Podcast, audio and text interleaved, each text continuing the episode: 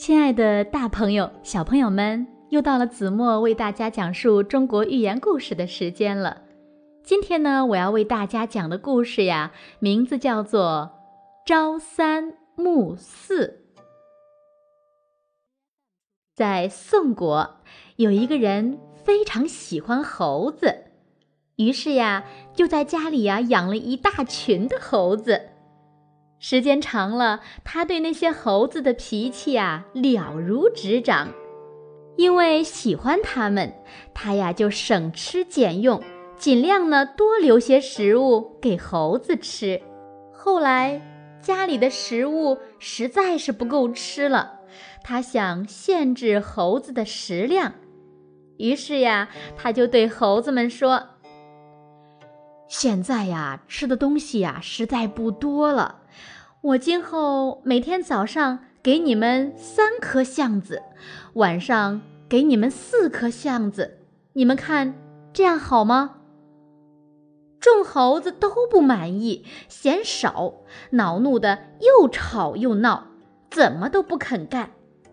他灵机一动，改口对猴子们说：“嗯，那就每天早上给你们四颗橡子，晚上。”给你们三颗橡子，这样安排，你们总该满意了吧？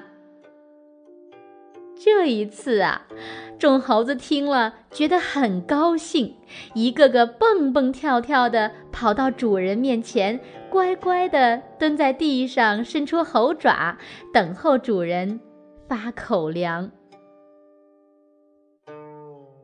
朝三暮四的故事呀，子墨就为大家讲到这里了。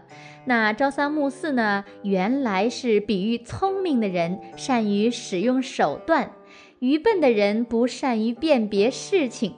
后来呢，比喻反复无常。其实我们都听出来了，在故事中呢，橡子的总数呢并没有变，只是分配的方式有所变化。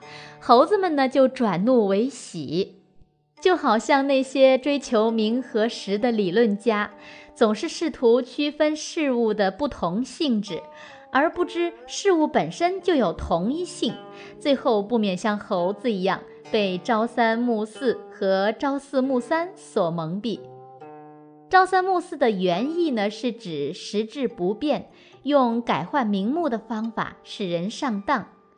在宋《二程全书》。遗书十八伊川先生语里面有这样一句话：“若曰圣人不使人知，岂圣人之心是后世朝三暮四之术也？”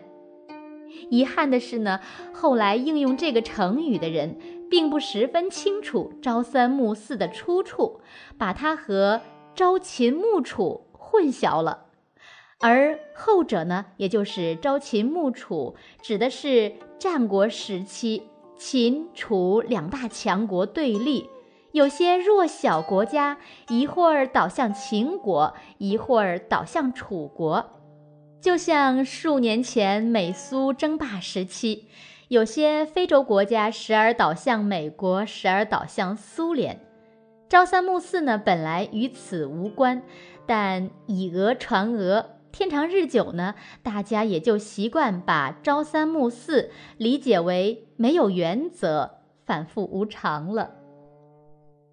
好了，亲爱的大朋友、小朋友们，朝三暮四，不论是比喻聪明的人善于使用手段也好，还是比喻反复无常也好，都是一个贬义词。那希望我们在生活中呢，不要让人把朝三暮四和我们。画等号。好了，今天就到这里吧。我们下一个中国寓言故事再见喽，晚安。